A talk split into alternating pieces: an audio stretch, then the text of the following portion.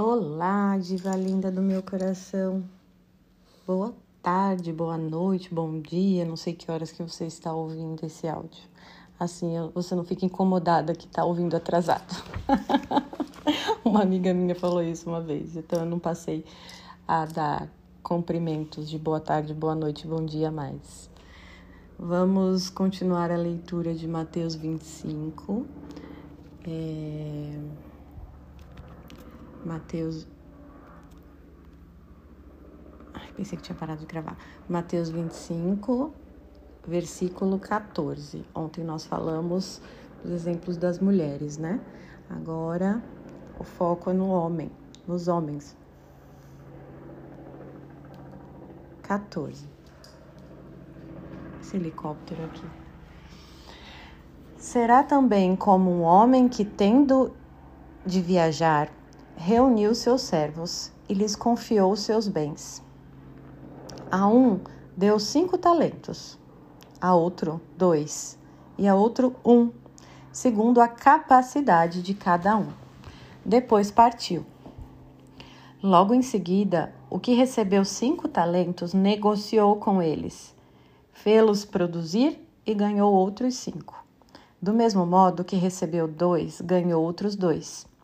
Mas o que recebeu apenas um foi cavar a terra e escondeu o dinheiro de seu senhor. Muito tempo depois, o senhor daqueles servos voltou e pediu-lhes contas.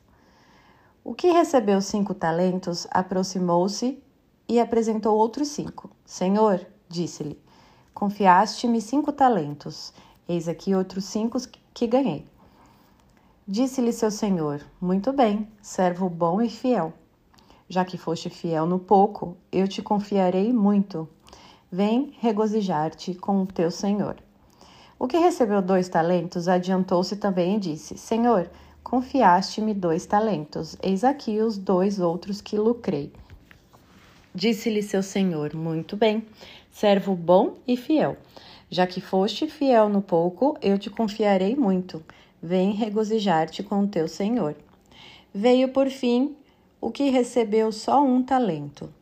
Senhor, disse-lhe: Sabia que és um homem duro, que colhes onde não semeastes e recolhes onde não espalhastes.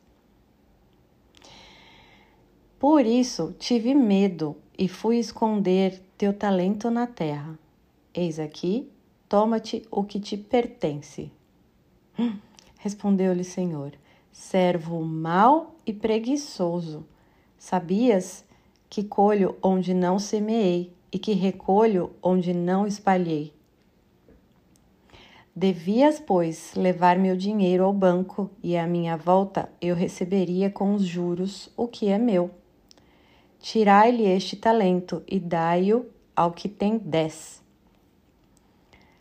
Dar-se-á ao que tem e terá em abundância, mas ao que não tem, tirar-se-á mesmo aquilo que julga ter.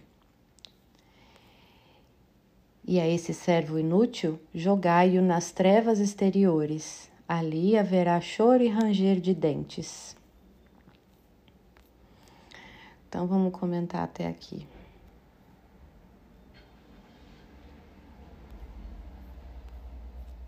Bom, 14, estou procurando. Olha só, essa parábola fala muito dos modos operantes do homem. É bem interessante, mas vamos lá.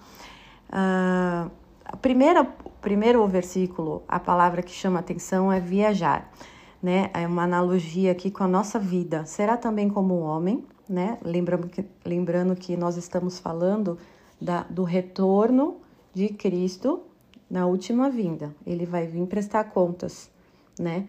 De quem é, fez obras com o que ganhou de Deus, quem não fez. Então, a viagem significa a nossa própria vida terrena. Semelhante ao homem que, tendo de viajar, reuniu seus servos e lhes confiou seus bens. Então, Jesus é, confiou seus bens aos seus apóstolos que multiplicaram e, e isso foi o cristianismo para o mundo todo. E assim continua cada pessoa, como não é mais só judeu, desde que ele veio, não é mais só judeu chamado, mas é qualquer ser humano e todo ser humano é chamado com o Espírito Santo que habita em nós desde a ressurreição de Cristo e a subida aos céus. Então, todos nós somos chamados por Deus o tempo todo até a morte. E na morte acaba essa viagem e vamos prestar contas do que nós fizemos com os talentos que Deus nos deu tá? Talentos. Antigamente, dinheiro era chamado de talento, era moeda que tinha valor financeiro, né? E o conceito moderno de talento é, vem daí, dessa origem, é uma habilidade dada por Deus. Então, todos nós temos talentos. Só que o talento no imaginário das pessoas é, é muito pequeno, é muito, é muito nécio. Talento no imaginário das pessoas é aquilo que está na moda, que as pessoas admiram. E aí, se você não tem aquilo que está na moda que as pessoas admiram, ah, você se julga é, imprópria, você se julga é, bastarda, você se julga inferior. E talento não é isso. Deus deu talento para todas as pessoas, só que é talento de ser, não de fazer nem de obter. É talento de ser. No meu ser contém qual talento? Quais talentos que são inatos? Deus me deu, é um dom que Deus me deu para que eu é, lucre para Ele com o que Ele me deu. Então, se a gente se nega e para nessa, nessa coisa da moda, que é o objetivo da vigência da cartilha política, da elite, é, fazer a gente acreditar que a gente é um inútil se a gente não é rico não é bonito, é, não, pro, não produz economia, a gente é imprestável e inútil, né? Então, eu quero que vocês parem com isso. Não tem nada a ver com talento essas coisas, tá? Todas nós temos um talento, um dom de Deus que serve para lucrarmos com o nosso ser, na nossa vida em obras, para Deus. Porque o objetivo nessa, nessa viagem é lucrar o máximo de almas, o máximo de pessoas. Só que se você não salva a sua própria e se embota nessa essa ideia ridícula, essa mentira, você não consegue, né? Você vai fazer igual esse último. Tá certo? Agora olha que interessante. Ele deu medidas diferentes para cada um dos trabalhadores. São três trabalhadores. Para um ele deu cinco, para outro dois e para dois um. O que, que significa isso, meus amores? Que nós somos indivíduos particulares dentro desse organismo de Deus. Há uma hierarquia que não é propriamente de importância, porque se uma peça sai numa torre, numa hierarquia, ela, ela corre o risco de cair inteirinha. Então, todas todo ser humano é igualmente importante para Deus, só que cada um nasce no seu próprio talento. Tem o trabalho de descobrir qual é esse talento nas meditações, conhecendo a Deus, Deus dá você a se conhecer.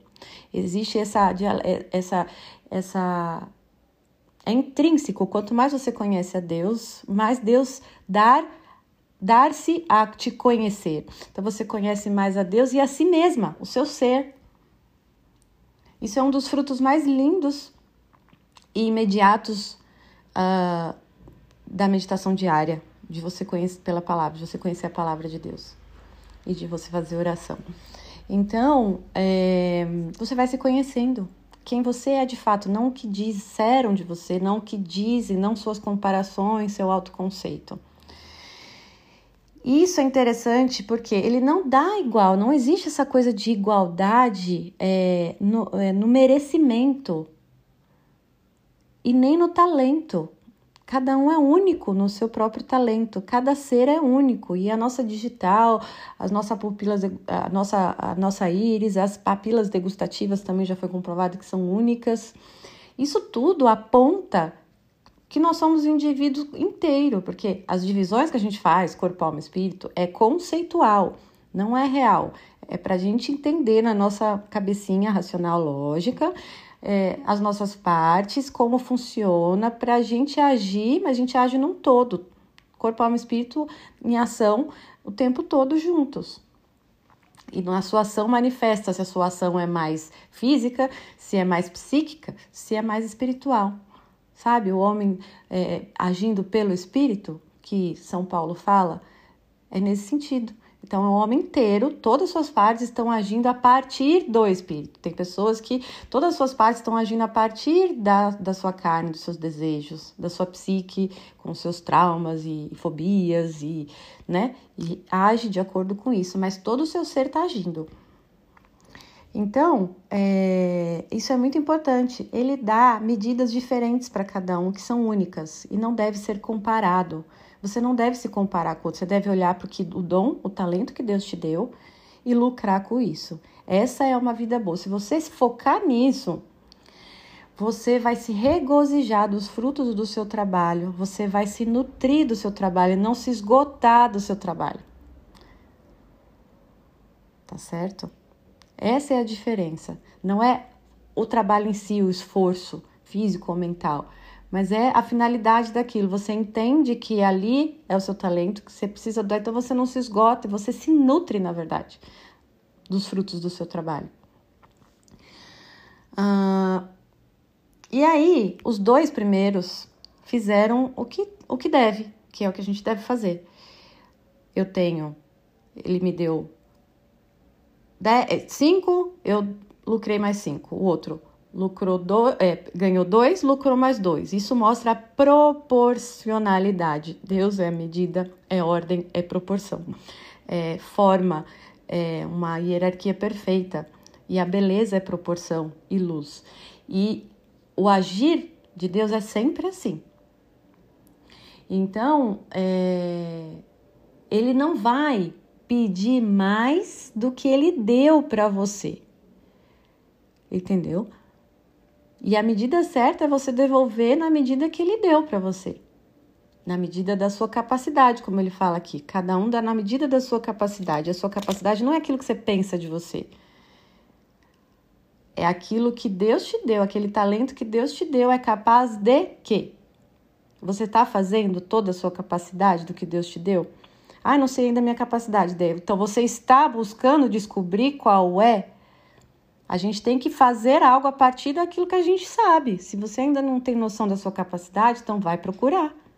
Vai se pôr nesse trabalho, em vez de ficar rolando no Instagram e ficar ouvindo um monte de cultura, é, de informação cultural que nada vai te ajudar se você não saber usar. Você só vai ficar mais pirada, porque você tem um monte de informação agora que tá por aí rolando, mas você não sabe como fazer, como pôr em prática.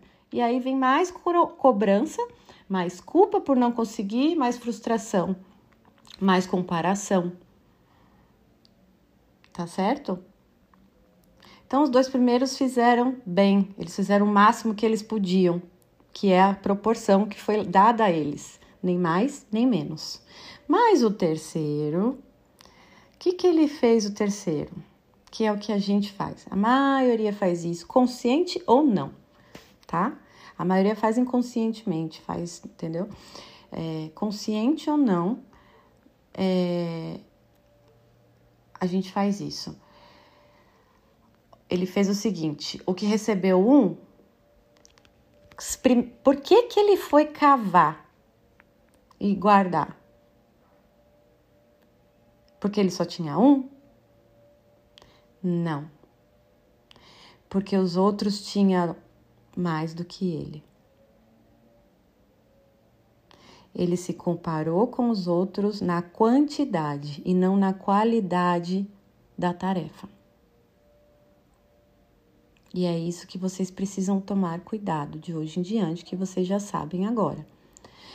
Comparar na quantidade é comparar a nível horizontal, ela já tem mais dinheiro que eu, ela tem profissão e eu não, ela tem casamento e eu não, ela tem filho e eu não, ela tem um marido bom e eu não, ela tem uma casa com três quartos e eu não, ela tem, ela não precisa trabalhar e eu preciso. Essas patifaria toda é você se preocupar, faz, agir igual esse homem na quantidade, horizonte. Então ele não, ele não enterrou porque ele só tinha um. Ele enterrou porque ele se comparou com os outros, viu que ele é o que menos tinha em quantidade, não se atentou que a qualidade é a mesma. Qual é a qualidade? Ele recebeu um talento de Deus, como os dos outros dois. Os três receberam talento de Deus igualmente, cada um a sua medida necessária para promover, para lucrar naquilo que te compete. A sua missão, a sua vocação. A sua vocação está intrínseca nos seus talentos, no seu talento que Deus te deu. E quando você descobre ela, você começa a viver a sua vocação. E não, e não se compara mais na quantidade, mas na qualidade. A qualidade das suas ações diárias qual foi a qualidade do meu, do meu, da minha vocação hoje, do que eu, é, do dom de mim, do meu talento que eu dei para as pessoas. Hum. Em volta de mim, no meu horizonte. É isso. Ele, ele esqueceu de olhar isso. Então, por se comparar, ele foi avarento e é próprio dos homens nesse momento, quando está se comparando em termos de poder de falo, né, simbolicamente falando, é o quanto que, o, que ele consegue é, ser campeão de alguma coisa ou ganhar mais dinheiro que o fulano na bolsa, sei lá o que, sei lá o que, né?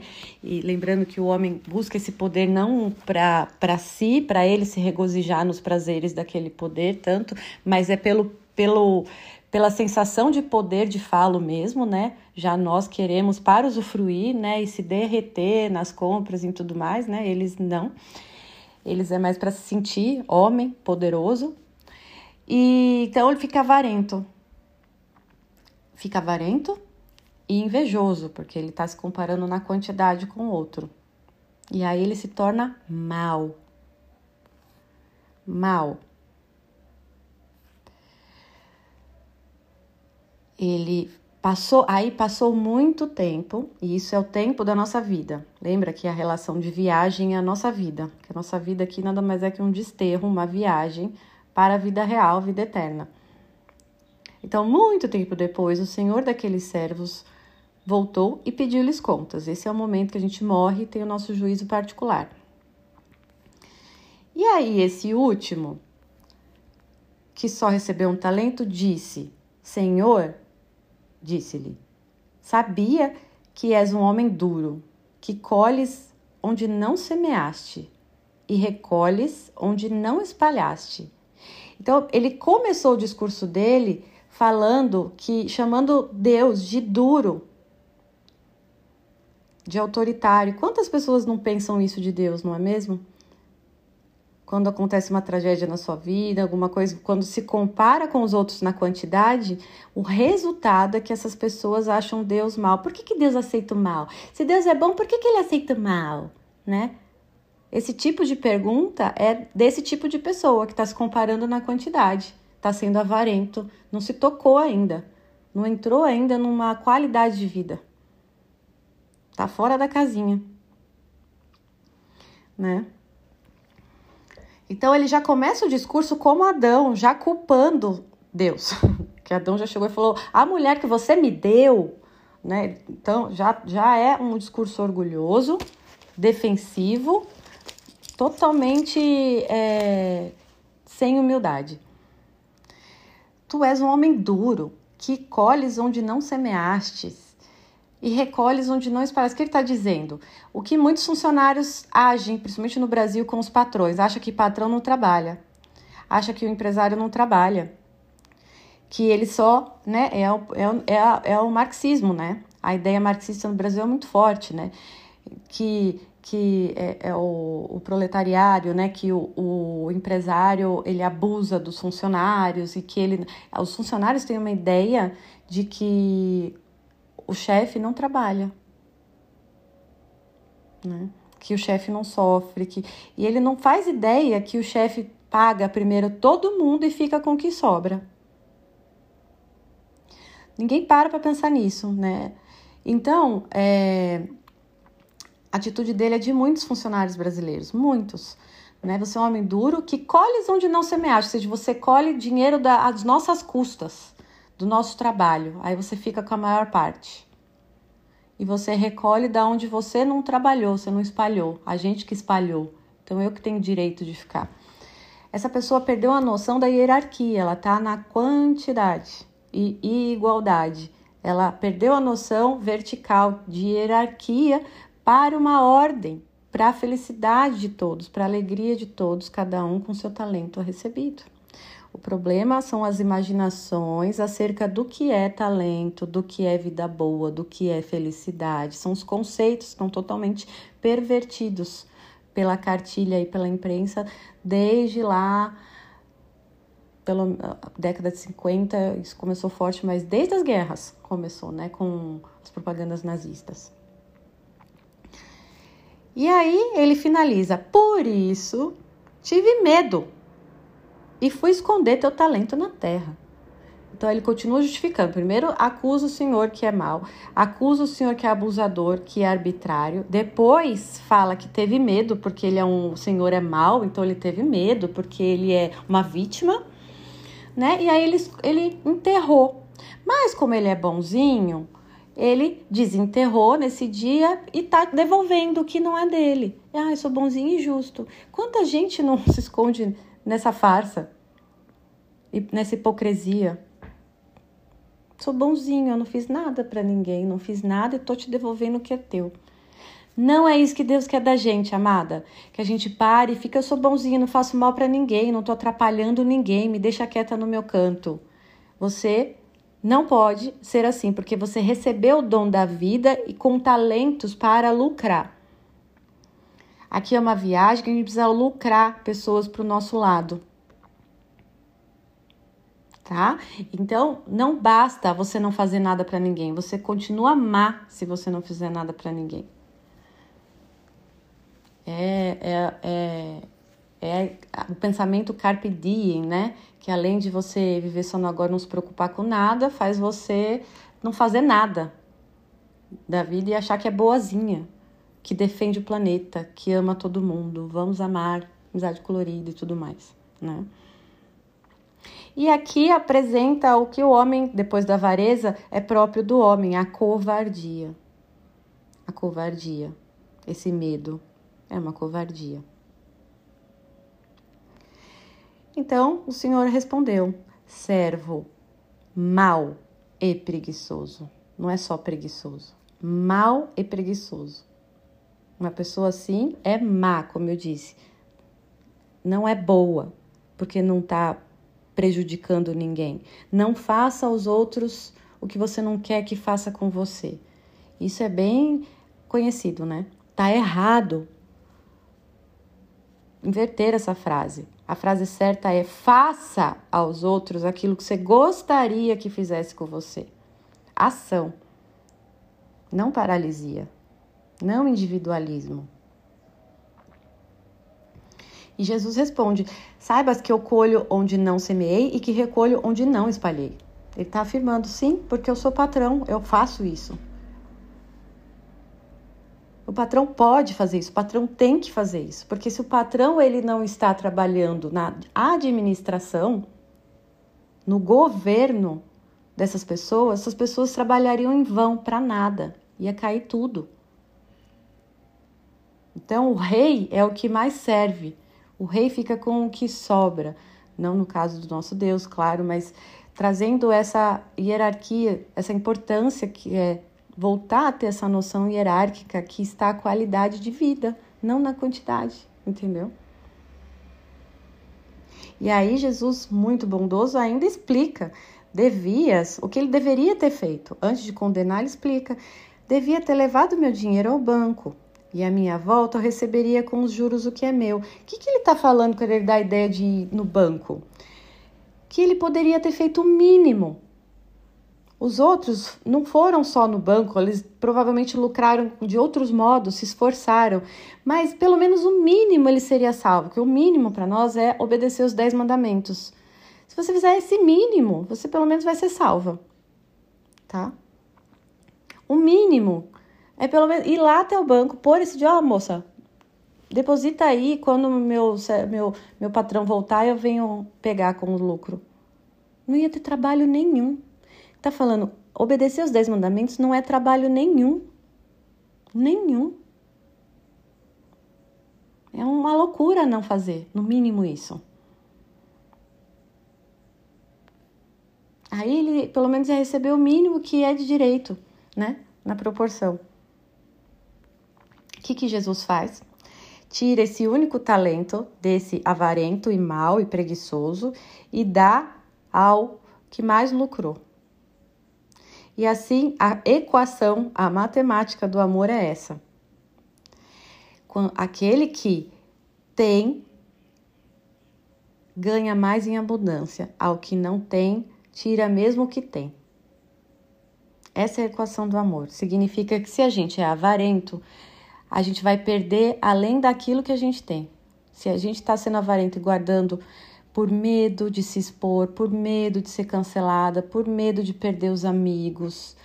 Você está negando seus talentos por receio de, de por vergonha. É, você vai perder, porque o que não é usado, o que não é usado, se perde. Não usar e não cultivar o próprio talento causa a perda daquele que o possui tem que circular, tem que ofertar, oferecer, especialmente as mulheres que oferecem a alma. E os homens se sacrificar no esforço do trabalho pelos mais fracos. Não é trabalho só de ganhar dinheiro, é o trabalho de promover, melhorar a vida dos mais fracos, das viúvas, dos órfãos, dos, dos mendigos, que está ao alcance dele, sabe? Melhorar a qualidade de vida das pessoas, do seu, do seu horizonte. Entendeu? E para esse servo inútil, inútil. O que é inútil é jogado no lixo. E o lixo é as trevas exteriores, que é o inferno, onde há choro e ranger de dentes tá certo?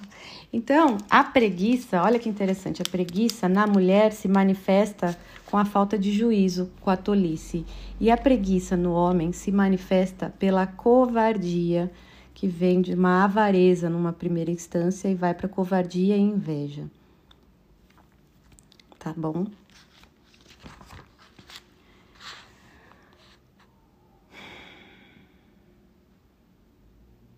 É isso, meus amores. Um beijo apaixonante.